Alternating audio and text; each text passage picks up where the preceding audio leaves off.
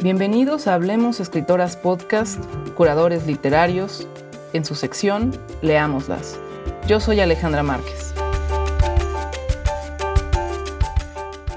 En el primer volumen de Tsunami, sexto piso 2018, Gabriela Jauregui logró reunir voces de varias autoras para pensar desde distintas perspectivas lo que significa ser mujer en México.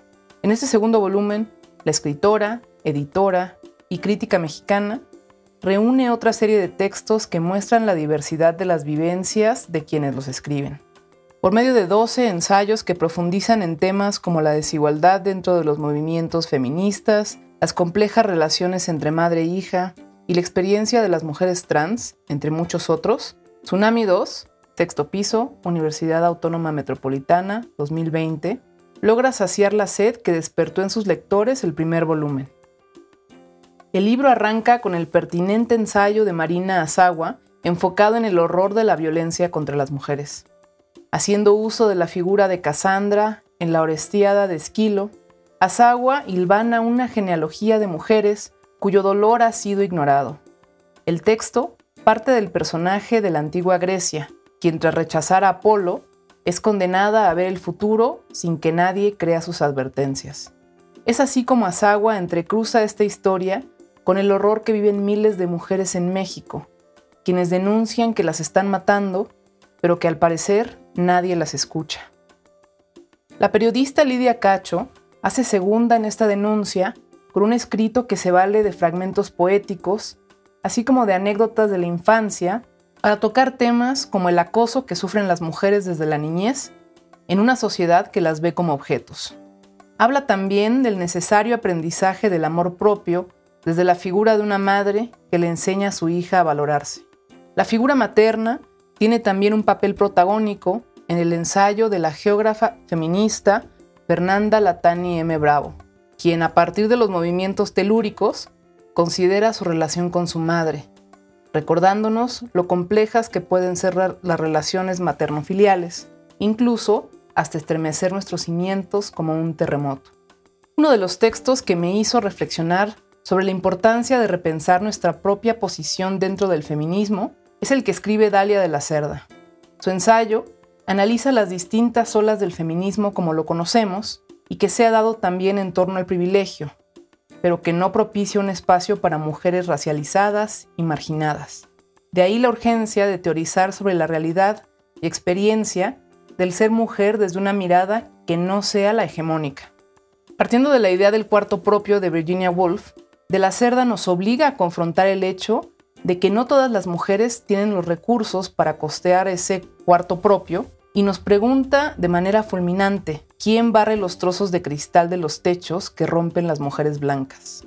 El texto propone un feminismo desde los zulos que descentralice el feminismo hegemónico en pos de voces que nos permitan un entendimiento más amplio de distintas experiencias, sin las cuales solo tendremos una vista parcial de la realidad de las mujeres en nuestro país.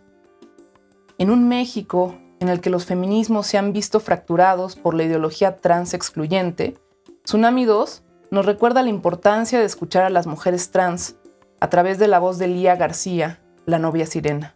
Su texto, acompañado de dibujos y notas escritas a mano al margen de sus páginas, se lee como una obra poética que no duda en poner de relieve la violencia a la que éstas son expuestas, en especial las afrodescendientes.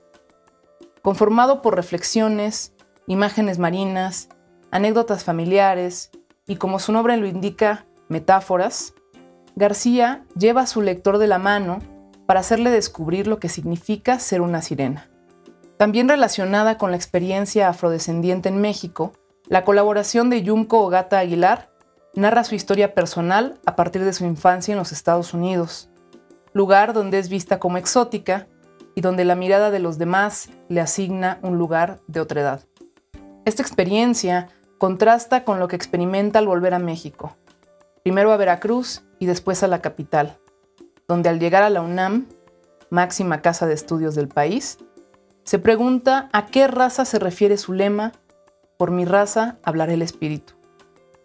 Como es común en sus textos, Ogata Aguilar entreteje las anécdotas personales por medio de un estilo ameno que no por serlo abandona su capacidad de analizar las problemáticas ideas en torno a la raza en México, así como lo compleja que es la identidad en un país que ha intentado homogeneizar a su población bajo el concepto de mestizaje.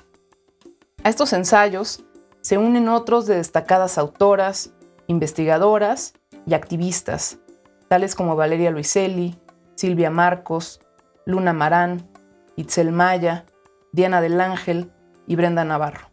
Cada uno de ellos merece ser leído y degustado con atención, pues conforman una antología que contribuye a expandir nuestras ideas en torno a las experiencias de las mujeres en México.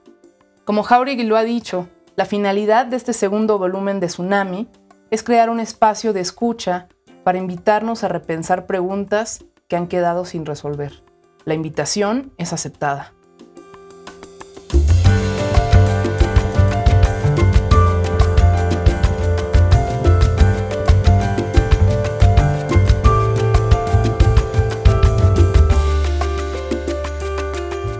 Agradecemos al equipo que hace posible Hablemos Escritoras Podcast, curadores literarios.